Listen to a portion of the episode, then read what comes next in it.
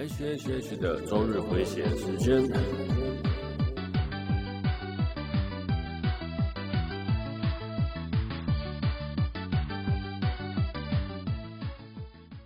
嗨，各位朋友，大家好，我是 H，欢迎来到 H H H 的周日回血中 EP 六十八。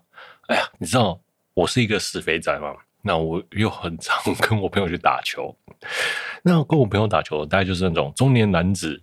打球聊干话，然后说一些低俗下流的黄色梗，然后还可以顺便一边运动。然后其实中年男子的黄色梗很可怕，就是不管怎样，例如说硬啊、湿啊，或是硬啊、湿啊、软啊之类的这些字，都会莫名其妙被歪到黄色的地方去，这很可怕。那一堆干话也常常出一张嘴，例如说我可以十六公分，或是三十二公分，或者是年轻的时候我可以一一碗来试试这样子。好，呃，前几天、前几个月中间都没有打球，因为防疫的关系。那最近开始开放了嘛？那所以这几周就是只要有机会，我们都会疯狂的 约打球了。那像我，因为啊，在球场上年纪稍大，我都会避免跑太快，或是什么拿到球飞来飞去。结果呢，上周日我就拐到了左脚，啊，上周六拐到脚了。那当下真的是痛到我都觉得骨头断掉，那个痛的感觉真的是超级超级可怕，就脚踝翻过去这样子。啊，好险我穿的是篮球鞋了。其实一开始啊，我超嫌弃我买的篮球鞋的，不过这次真的要感谢他。我的原先我穿的是慢跑鞋，那我要买篮球鞋的时候又挑不到喜欢的鞋子。那因为现在 Nike 的鞋子或者是什么牌子的篮球鞋都很花俏，就不太适合像那种。上了年纪的人喜欢的颜色，嗯，这样讲好像有点微妙。对了，但是我又挑不到我自己喜欢的型鞋款，那我就上网上网找了鞋子，而且我买买回家试穿，呃，鞋子的大小是刚好，但是脚型就是不合，就是我的脚比较宽，所以呢，我在打球的时候，那个脚会不停的往前顶，然后往上翘，所以我的脚脚趾头超痛。那你知道吗？因为因为穿久才会松，鞋子这种东西就是这样子，穿久才会合脚。那 我再穿了几次，不，目前为止不超过十二十次吧，每次都是打球了。鞋子你大概要穿个三个月连续穿才会合脚了，真的是这样子啦。特别是很硬的那种篮球鞋，或是一两个月。那我再穿个二十次，运动量又不大，你知道。所以我到现在穿的还是脚痛，不过我这次真的很感谢他啦。如果我今天穿的是慢跑鞋去打那个篮球，然后这样子拐到我的脚一定是骨折。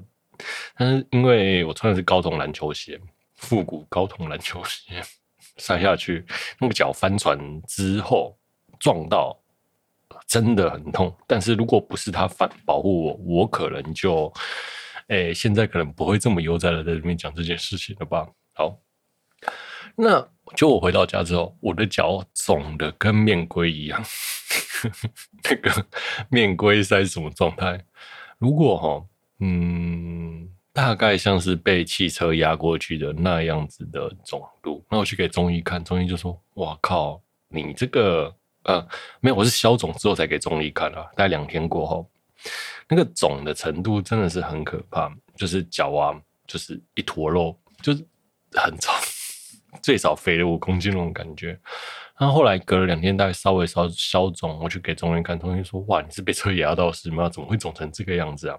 那他就压，他说压压我那个脚掌的肌肉，他说那个肉是完全弹不起来的，所以你那个上面那个表皮啊，还有微血管啊，可能都坏死，需要需要是当下受到冲击，真的蛮大的。他是这样跟我讲，然后就笑笑，哈哈。但是。好险啊！就是呃，我工作都很正常，那脚骨头应该是没有断，那运作都很正常，就是不幸中的大幸，又然后又消肿的很快，真的是运气超级好，你知道吗？我那个我朋友看到我那个脚的照片，他说他们都以为我的骨头断了，因为那个肿的程度真的是很大。好。那重点来了，我到现在呢，呃，是上礼拜发生上礼拜六的事情，结果我到现在。脚还没好，那下礼下礼拜应该也是不能去运动吧？大概两三个两个礼拜吧，好好养伤一下。呃，因为你知道我有跑马拉松的习惯嘛，身为一个肥仔，怎么那么爱运动？对，没有没有，身为一个肥仔，我只是强迫自己去运动。所以呢，再过几天，嗯、应该是十二月要去参加台北马。我现在大概是五公里跑不完了，一口气五公里跑不完，然后又好几周没跑步了。嗯、我真的 觉得我下一周去参加台北马，应该会死得很惨吧？我想，突然觉得我应该会那个。搭着回收车回来吧，跑步虽然这次只是跑半马而已啦。好了，总之就是分享一下最近的情况啊。今天的天气也开始冷了，秋天也来了，记得多穿点衣服，然后多吃点好料的。下周我应该会去跟我朋友借着养伤之名跟球队请假，然后去吃好聊的。OK，好，我们开始今天的节目吧。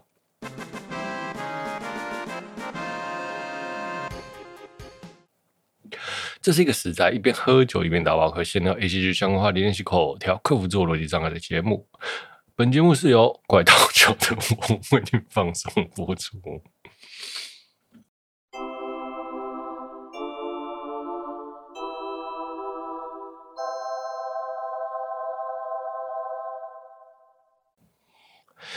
首先，我们来无情夜配一下别人的节目。我相信啊，如果你很喜欢动画，那你绝对。不，绝对会记得那个二零一二年《魔法少年小圆》的剧场版上映吧，在台湾。OK，那你怎么宅成这样的直播第五十三话，就是上周的直播特映包场电影怎么看会最爽？有聊到当年小圆剧场版上映的一些秘辛。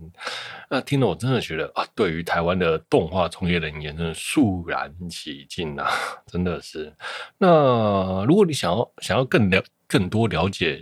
魔法小圆上映的那时候，台湾制作的状况，推荐你去听一下。你怎么宅成这样？OK，那 Podcast 呢会在这周五更新。那水管上呢，你找找，你怎么宅成这样呢？就能找到这集节目的第五十三集。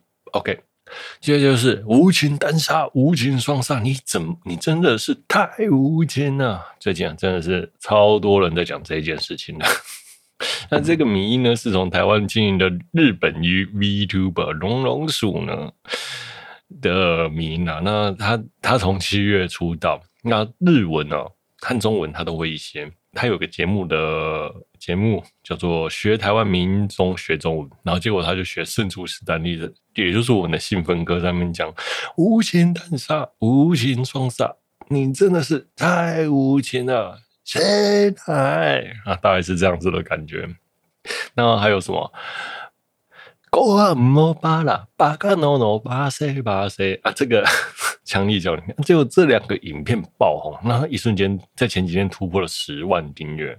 那其实我相信他的主要粉丝是台湾啊，台湾粉啊。然后他前几天还有很好笑，就讲说：“，原来我不算是日 V，算是台 V 啊。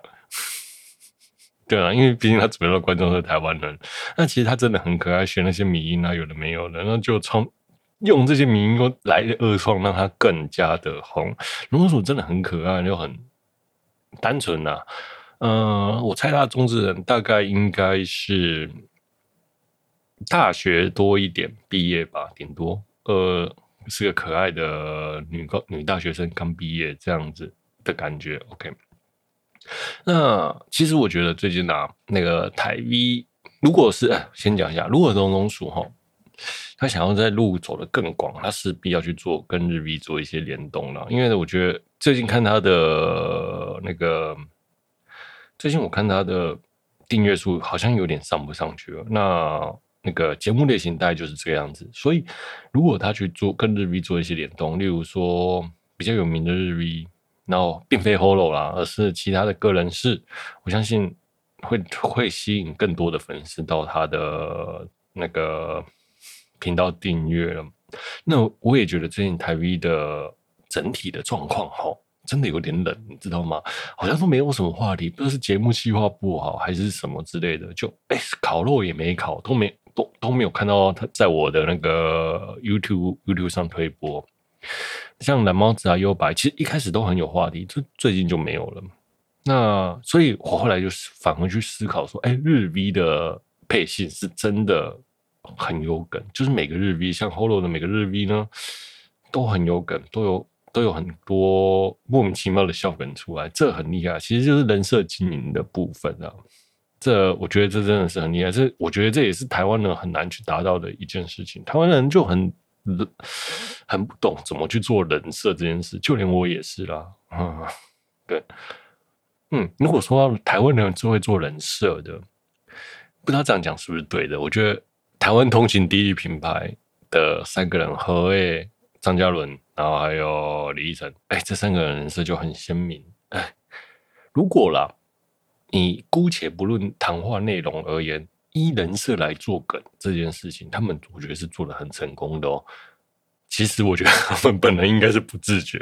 好了，对，好了，就像讲的，那个人设的部分真的是很重要。好，那我回过头，我觉得日 V 配型，那因为他们长时间配型就需要很多大量的对话，哎，真的。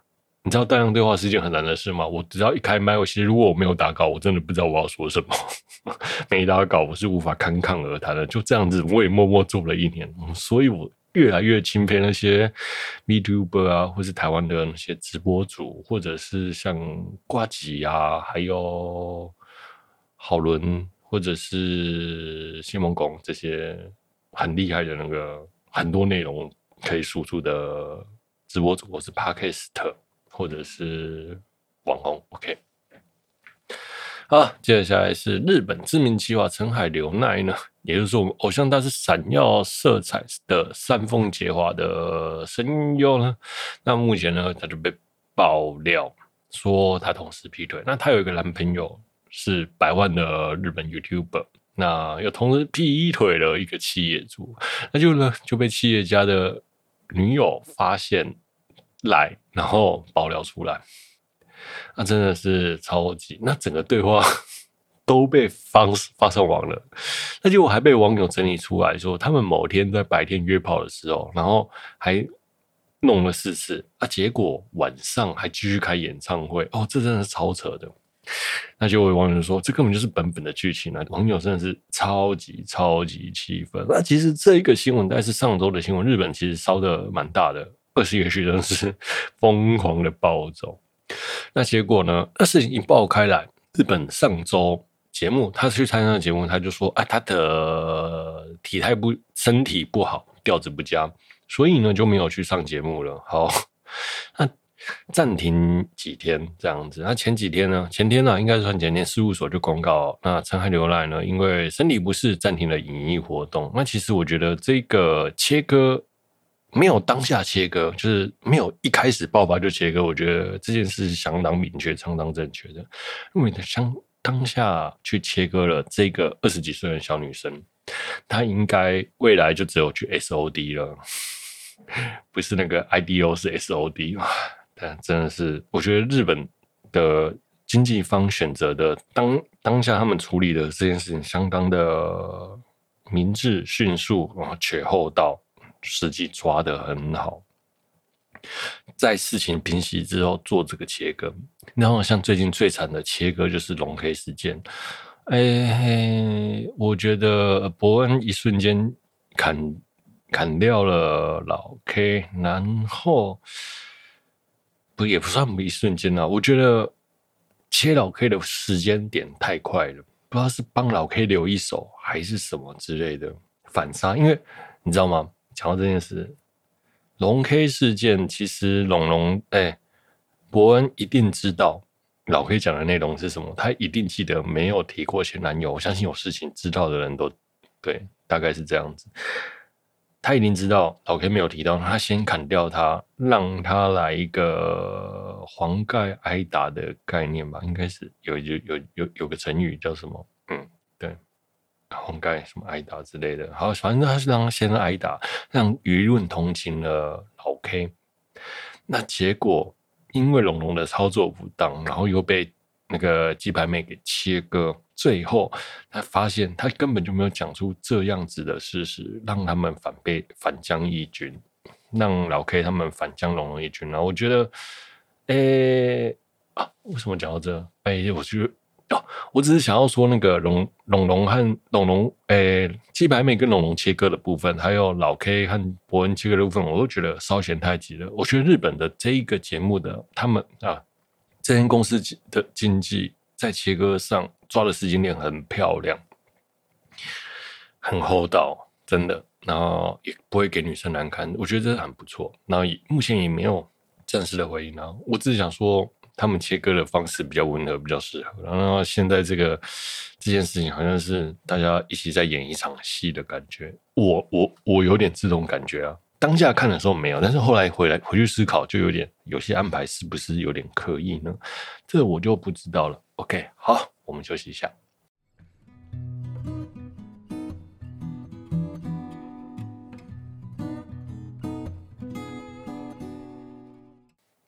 好，接下来我们来聊聊我们的重置人生。那这个作者呢，是日本作家木须那志创作的轻小说作品。然后插画家是艾雷托，是由不死川旗下的 MF 文库 J 出版。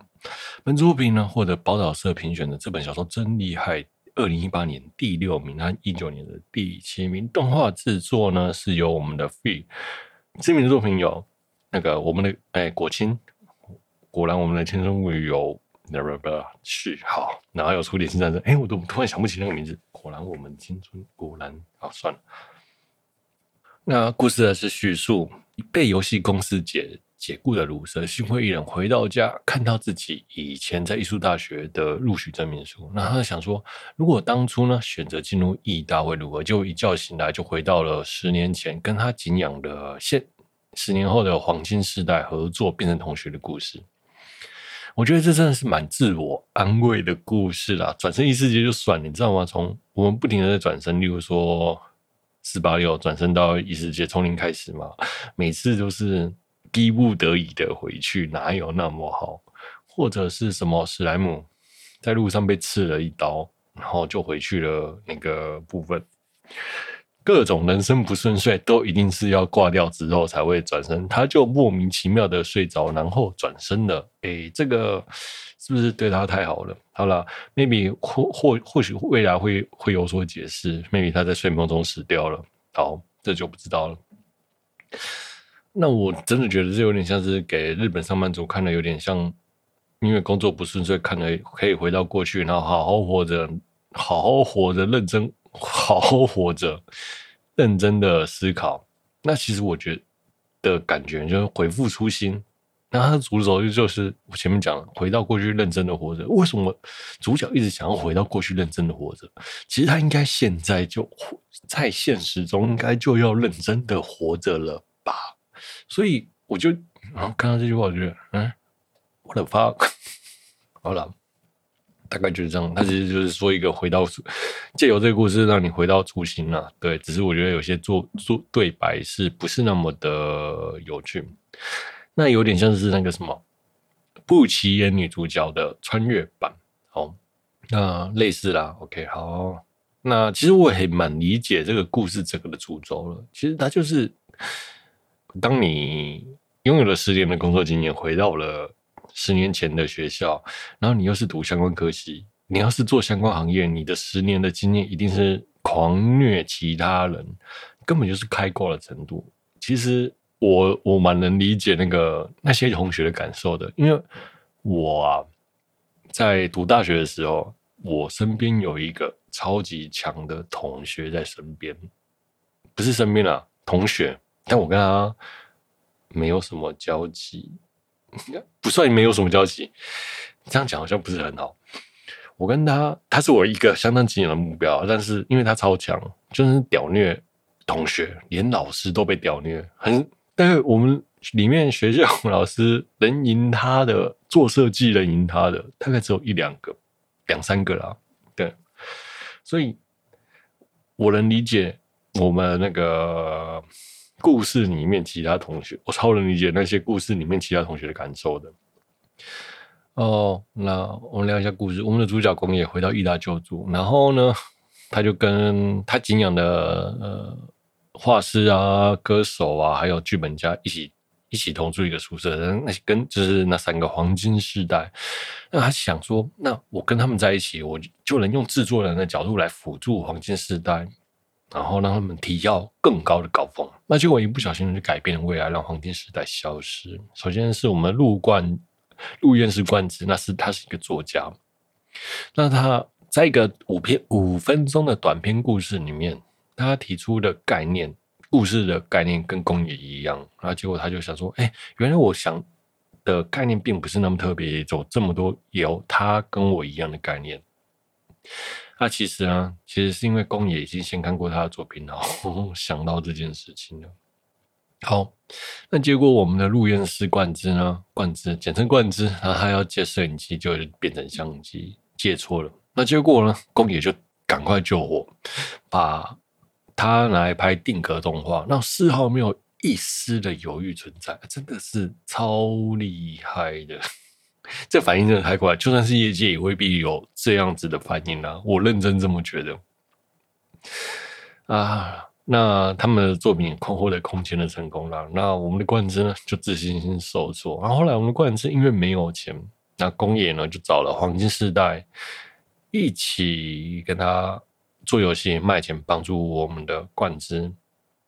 那后来因为要赶上游戏发售的关系，因为时辰时间的关系嘛，那所以呢，宫野选一个业界人士的手法，就是删减大量剧情，还有删减大量的不必过多的支出，过多的那个画面和有的没有的。好，那其实我理解，就是先不求做的，先不求做的好。对，先不求做的好，先求做得出来。只要在时间下，这件只要在时间下能出货这件事情，我超理解的。对，我真的看到超有感触的。那你知道吗？反正哦，这就是业界人士处理的做法，先先在 d a y l i g h t 之前压完，做完全部的事情，然后你后面不管要怎么做 DLC，随便呐、啊。这个真的是太厉害了。好了，现在的现在大公司的走向也都是这样啦，先出来，趁着热度先出一波，然后再出几个 DLC，反正先再再学他一波。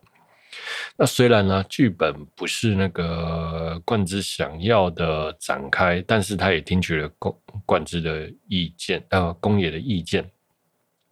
那原先想说啊，反正不是我想的，那剧本也没有写好。他是想说，那我冷眼旁观看这件事情会不会失败？那结果去成功了，结果让冠之备受打击。那其实我理解啦，就是因为我原本被砍掉，原本想要做的事情没有成功，那结果因为这些处理的方式让这个作品依旧成功，那所以他想的到底是不是有需要的？其实。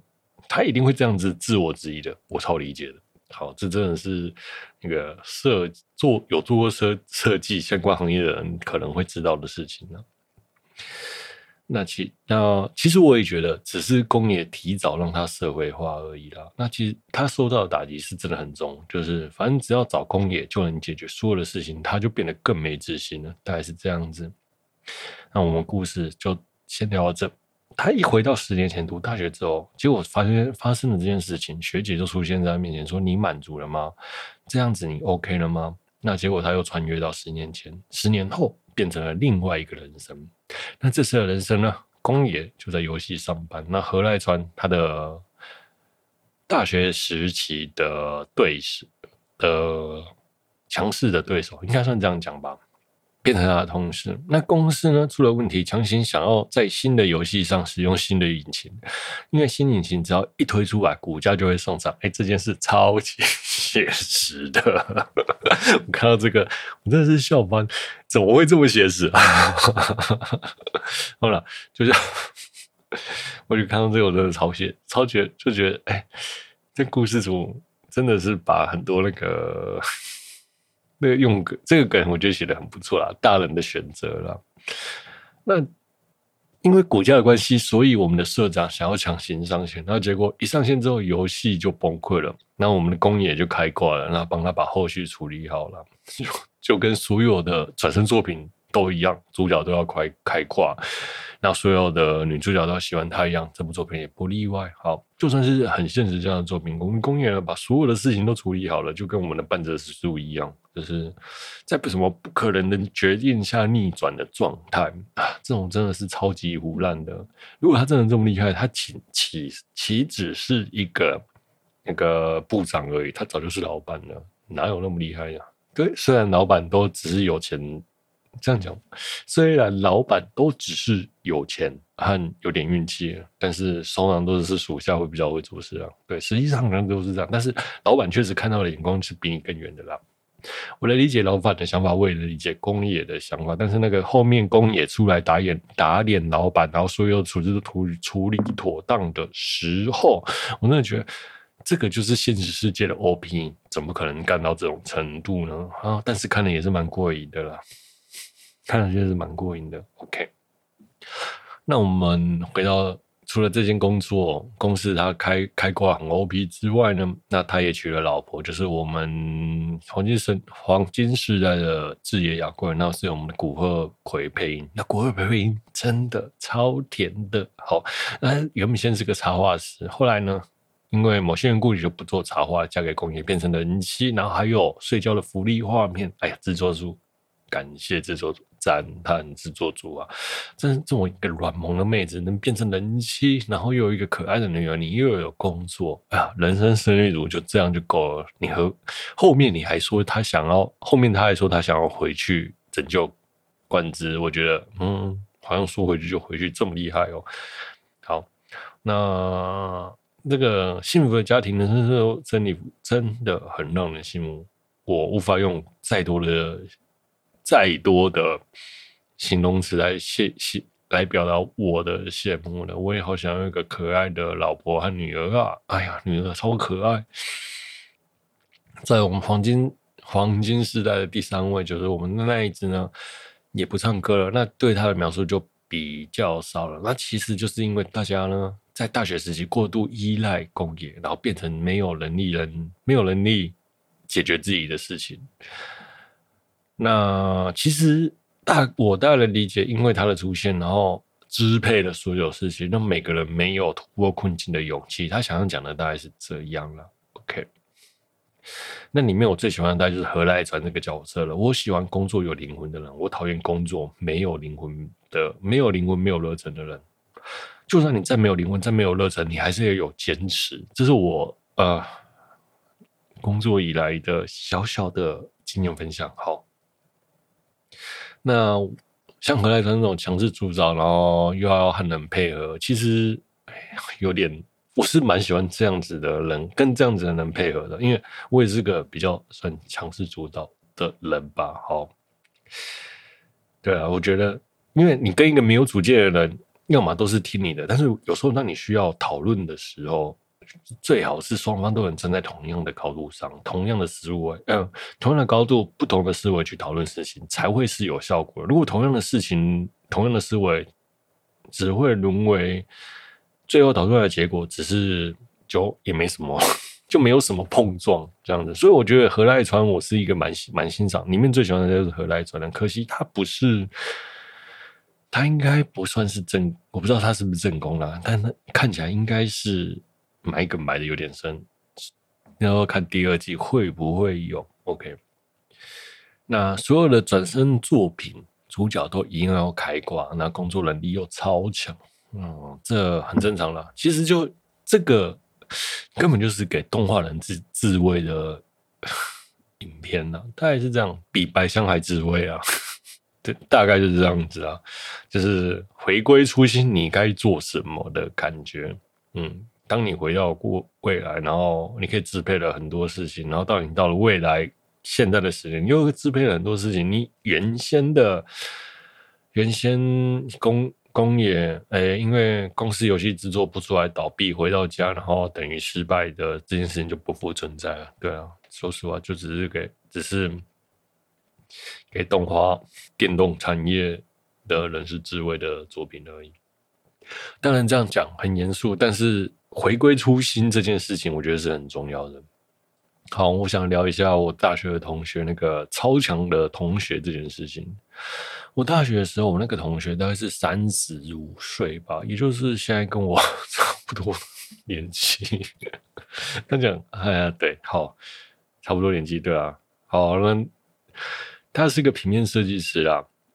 那他回去学校读书，基本上都是碾压老师的程度。只要老师出了什么作业题目，他就可以马上知道老师的重点是什么，用最快的方法达到最好的水准。与其说最好的水准吗？嗯，达标的水准，他就想说他只要做到八十分就好。他的八十分大概是我们的一百分了。虽然姑且不论在业界做事做会不会有创意这件事，他其实做出来的作品是没有。没什么创意的，但是他又知道老师要的是什么，他知道该给该在哪一个点放上创意，该在哪一个点放上灵魂，他能分析得很清楚，又能做到这些事情，这大概是我在大学时期真跟他学到最多的东西，他真的很厉害。然后就像我讲，就算他偷懒都可以碾压老师，这就是业界啊。那我敢说啦，我到了。经过了大学毕业的，现在跟他差不多这个年纪，我能到他程度的有多少人呢？其实 也没几个，所以我那时候真的是遇到一个超级怪物啦。那就像，哎、我前几天前一阵子跟我的大学教授去吃饭，师母就问我说：“哎、你们那一届表现的特别优秀，为什么呢？”我就讲，因为我们大学有那个同学在，他把我们全班的水准都一口气拉高到了超过那间大学的。那间大学的水准以上了，所以大家都做出来作品都很不错，因为不想输他太多，因为大家老师都夸奖他嘛。如果我今天是跟他同一组，又或者是都依赖他，那我可能肯定就跟那些黄金时代的人是一样的。对，好了，那讲到这，诶、其实我大学的时候压力也是超大的，其实一一开始什么都不会。然后，因为我又是机械科考工商业设计，因为不想出他太多，那我就很不敢松懈。上班上班的时候呢，偷做作业；下班的时候就去上课；下课之后继续做作业。六日都在做作业，然后不用段考。那我们只要作业交出来就好了。那基本上我大概就是全班的，嗯，成绩算不错的。好，啊，对了。成绩算是做很还蛮不错的，大概备受瞩目的来说，除了他就是我了嘛。这样讲错，还有另外一位一两位同学，嗯，那因为我那我那时候也率领了一个团队，那也是大家一起做事，那所以我那些同学后来有找找我出来做过开公司啊，所以后来也没有那个，嗯，那就是后话了。哎、我想讲的是，不管你做什么事情都有错的，读书也是，做设计也是。那你在学校啊，在业界的时候，现在的失败了，不是失败。你现在读大学，如果读失败，不读到你不想读的科系，重考就是了。人生只要一拉长哦，当下的胜败都不是什么胜败啦。那就算呢，你很执着在设计上，你在这个业界活不下去，换个工作就好了。很多时候这只是为了生存，为 maybe 不是。maybe 是设计不适合你，maybe 你很喜欢设计，但是喜欢你人不喜欢你又如何呢？我现在不在不算做设计啦，原先我应该在很多人的眼中，同学的眼中，大家听到这一期，如果同学听到这里，大家知道我是谁，我应该会是嗯之类的，蛮有蛮富有成就的，但是实际上最后因为很多事情。而去做了一些为了生存做的事情，那我很正常，我觉得这是超正常的。很多事情是机缘的，但是学校学的东西啊，都是有用的啦。说实话啦，呃，我觉得现在在学校的那几年的养成，其实如果你去思考学校教你的东西，学校怎么去教你这件事情的逻辑，他怎么他怎么用这样的方法教导你，你就会去当下就会学到很多东西。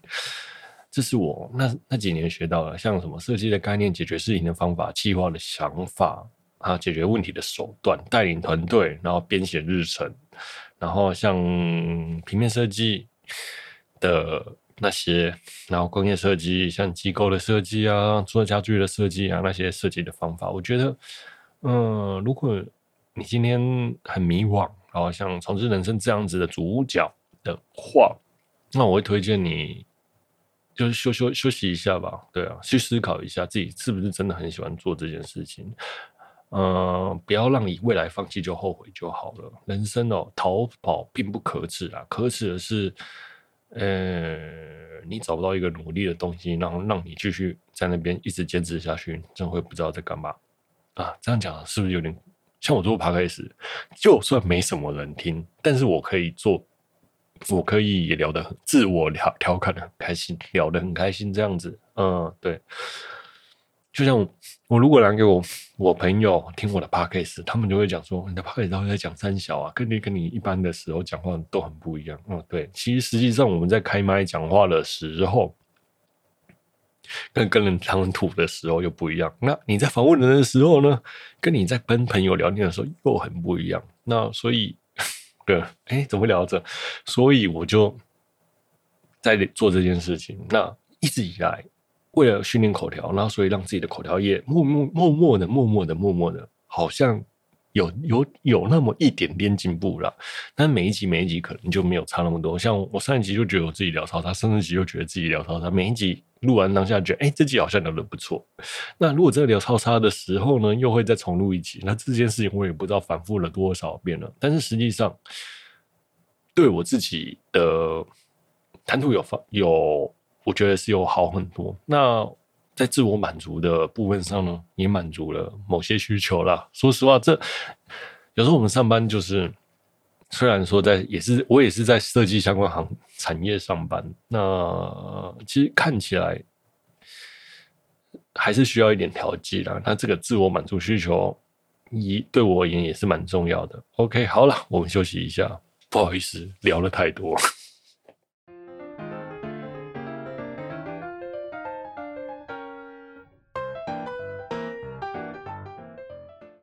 好，我们来聊聊猛毒血蜘蛛。那延续上一集最后的开头呢？我们的鲁迪 不是鲁迪，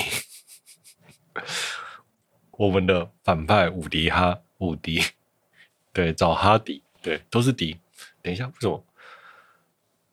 好，我们的鲁迪 不是鲁迪。哎呀，我一直想让五指转身，靠背啊。我们的哈迪找我们的伍迪找哈迪，那我们的伍哈迪呢，就是我们上一集的主角，然后送他送伍迪入监狱。那我们的伍迪呢，是一个杀人魔，然后他就找哈迪来谈话嘛，想要借由那个哈迪传送一些讯息出去给他的女朋友。那我们的哈迪借由墙壁的讯息，然后猛毒帮他记忆，然后记忆起那个墙壁的上面的那些图样。然后回到家，那个猛毒就帮他把画面画面画出来，就说这些画面有什么意义嘛？然后在那边帮他看，他那个绘画的那个速度真的是哇塞，超级超级快的！哎，我好羡慕啊！这个如果我自己身上有个什么寄生兽，然后可以帮我记忆一些东西，然后还可以帮我思考，然后还可以帮我帮我画出来。哎，那个而且他用他画画的时候还两只手握着笔，然后又不是握笔的，不是我们一般握笔的方式，然后在里面。画画，那我觉得这件事真的是，看我觉得哇，这是机器超级机器人的感觉，根本就是强化型的人类。那我们的蒙读呢，借由那个伍迪的墙壁上的壁画，然后找出那些他杀害的人的尸体，然后还上网比对，哇，真的是超级厉害的。好，根本就是附身合体引伍迪，呃，不引。引哈迪，好，然后再是我们的哈迪的女友，也就是我们上集有出现的主角，那他就跟哈迪讲说他要结婚了，这个转折有点快，那我还 OK，然后结果呢，他就说，因为他没办法给他更好的生活或什么之类的嘛，然后结果我们的某度在那边在那边 OS，你知道吗？这就像什么？我他妈的被人家甩了，我旁边还有一个朋友。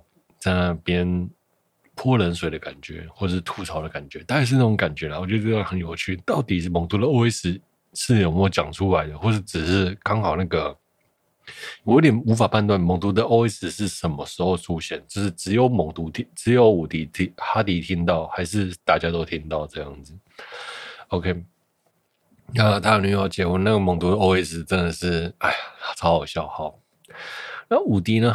原先呢是要用那些尸体啊、那些秘密来交换他换出他女朋友筹码，那结果因为哈迪的关系导致他的筹码尽失。我觉得伍迪这个角色真的是很细腻，他和他女朋友天真的感情啊，然后情感细腻，然后我觉得这个反派真的是超级迷人，很会演，很厉害。整部戏最大的亮点大概就是他了。OK，那在死刑执行前呢，他又找了哈迪来，然后激怒他。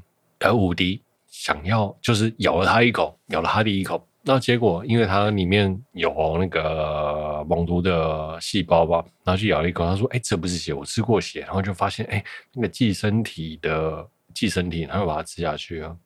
在死刑执行的时候，细胞异变，然后就又变成了我们的现在的血蜘蛛，然后一路杀出去。哇，那个画面大概就是给大家吃爆米花用的。OK。后来啊，猛毒就跟那个哈迪吵架，就说哈迪跟猛毒吵架，哈迪就说：“你为什么要激怒武迪这样子？”其实因为猛毒只是猛毒心中只是觉得他看不过哈迪被欺负了，应该是这种感觉啊，所以就自己动擅自动手了。那其实哈迪的想法是，不管不管他被激怒什么，他只要能救出那些人就好了。他其实心中想法是这样，那就他们两个开始吵架。OK，哦，所以前面前面讲那个他被激怒，然后冲过去，其实是猛毒做的事。OK，好，那猛毒一直吵着要丢他电视，我觉得这一段超好笑，就是 整部戏哦，哈迪那个哈迪在讲说他他有那个他买了一台新电视，然后一直在聊那件新聊他的新电视这件事，我觉得超妙超妙，是电视的叶配吗？好，那他要丢。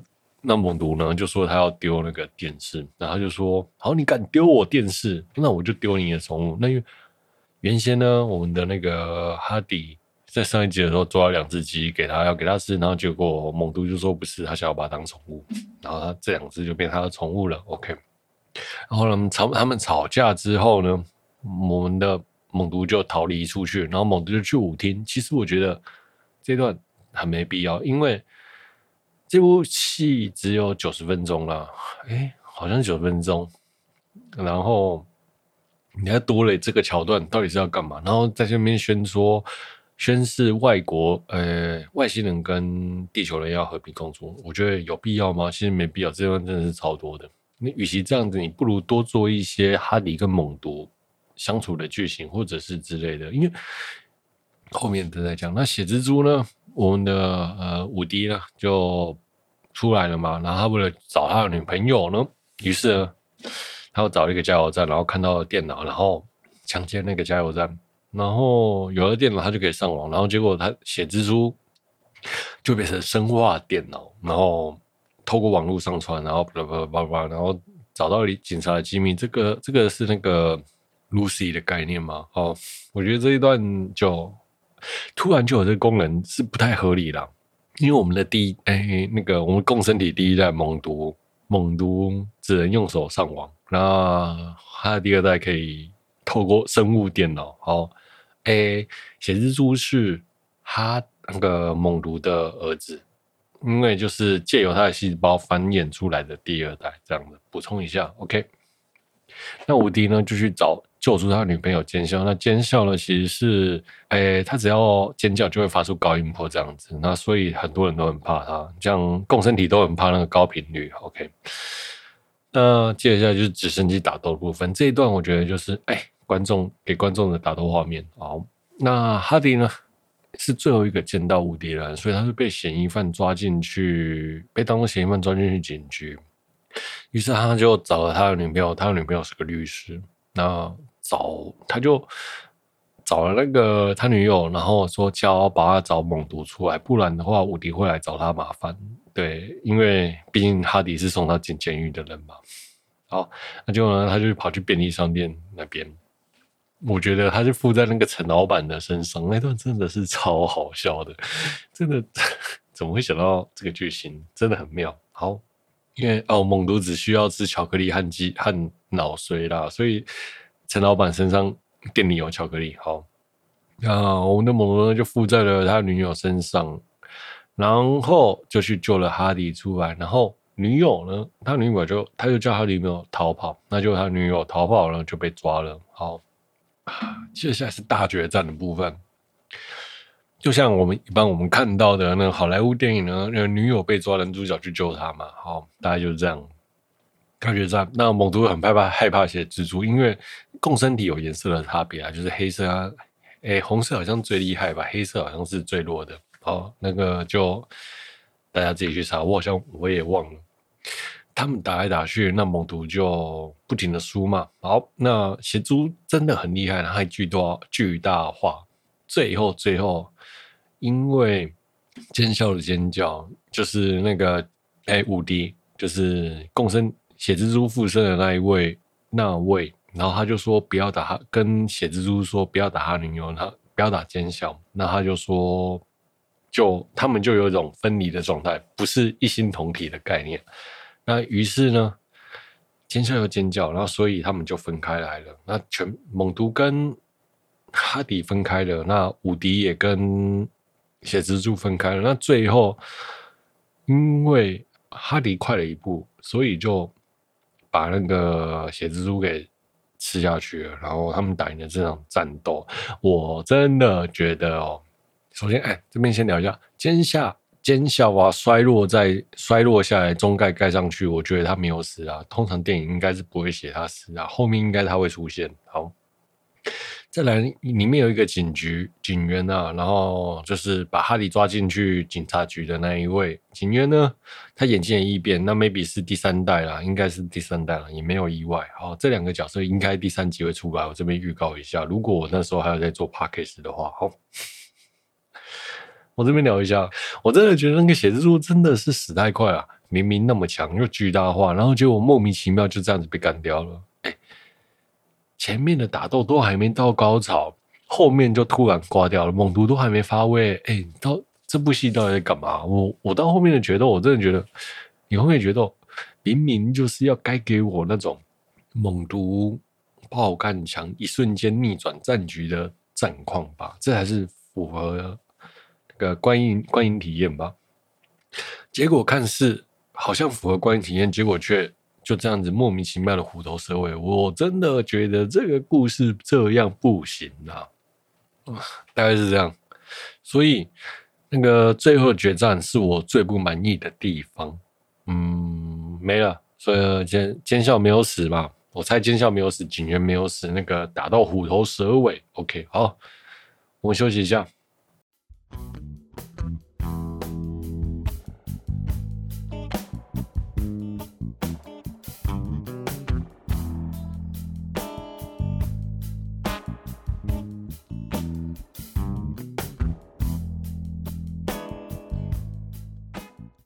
好，我们来总结了。我觉得《写写蜘蛛》哦，简单明快，是一种很蠢的幽默黑色喜剧啦，就单纯搞笑。只要继续这样子，就会有人继续看呐。那虽然第一集跟第二集来说，诶，第第二集少了那种跟猛徒一起合体，然后做出更多怪异的姿势，例如说他第一集跟机车合体嘛，然后遇到危险，然后就会把。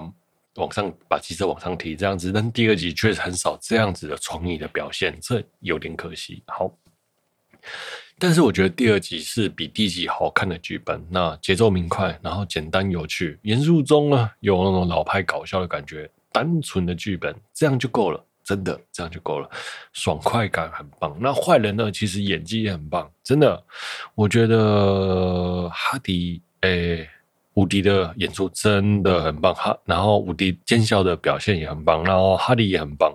其实，诶，我反而深深觉得那个这三个角色演的都很好。对，那女主角和女主角的那个什么，女主角和女主角的未婚夫，还有陈就还好。那便利商店老板就哎，更不用说，就收手就带过就好了。但是我觉得这主要三个角色的铺陈啊，然后。演出都很棒，好。那奸笑的部分就出来打酱油了。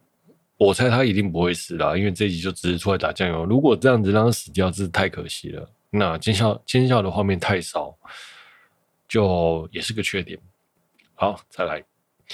我觉得整部作品都是有算是有趣好看，然后节奏看了会看让人开心，不会拖泥带水，就是你会一口气看完的感觉。那除了大决战以外，其他都很美好。嗯，如果以动画来说，它就是个热血片吧？对，就是个热血片。好，那如果以拉面来说呢，它就是一个一览，对。平铺直述的告诉你拉面该长什么样子，老派，然后没有什么心机的感觉，不是这样。那好，我真的很想吐大决大决战，真的演的很不好。我的我的备注大概打了好几个大决战很不好，为什么要在这么多点要讲大决战很不好嘞？再来，嗯，当然了，我们可以说那个蒙都哦。是是一个反派角色，他应该要生成像 DC 这样子，然后有那种挖掘人性的那种罪恶感、心理感啊之类的。那所以呢，这一个版本已经不会做到这个样子了。所以 像蜘蛛人前三部曲，哎，三个人的最后一部才有在叙述蜘蛛人心理的描述啦。那前其实前面都没有，maybe 蒙都的。这一个开张有点像蜘蛛人的逃避逃避版，maybe 后面会有更多的版本，后面会再叙述更多的黑色喜剧或黑色暴力这样子的感觉，对，像偏 DC 风格，对，这是，呃，我觉得现在可能 maybe 达不到了，maybe 达不到吗？需要点，因为一开始走向都不是这样子，但是是个简单好看的片子，我觉得就很不错了。先打出知名度，再来处理后面的事情。哎，对，先把事情做完，再来考虑细节的问题啊。今天好像讲的这都是这样子的事情哦。好了，大概是这样。OK，那总结总结完了。今天我们的节目就到这里了。如果有喜欢我节目的朋友呢，欢迎订阅分享，然后也欢迎您在 Apple Podcast 的五星推播的节目，也欢迎跟我聊天聊动画。那如果本集有疗愈到你们，疗愈到你了，那真是再好不过的事情了。我是 H，我们下周见，拜。本期节目是由教练，不是，错了，对不起。本期节目是由拐到脚的我为您放送播出。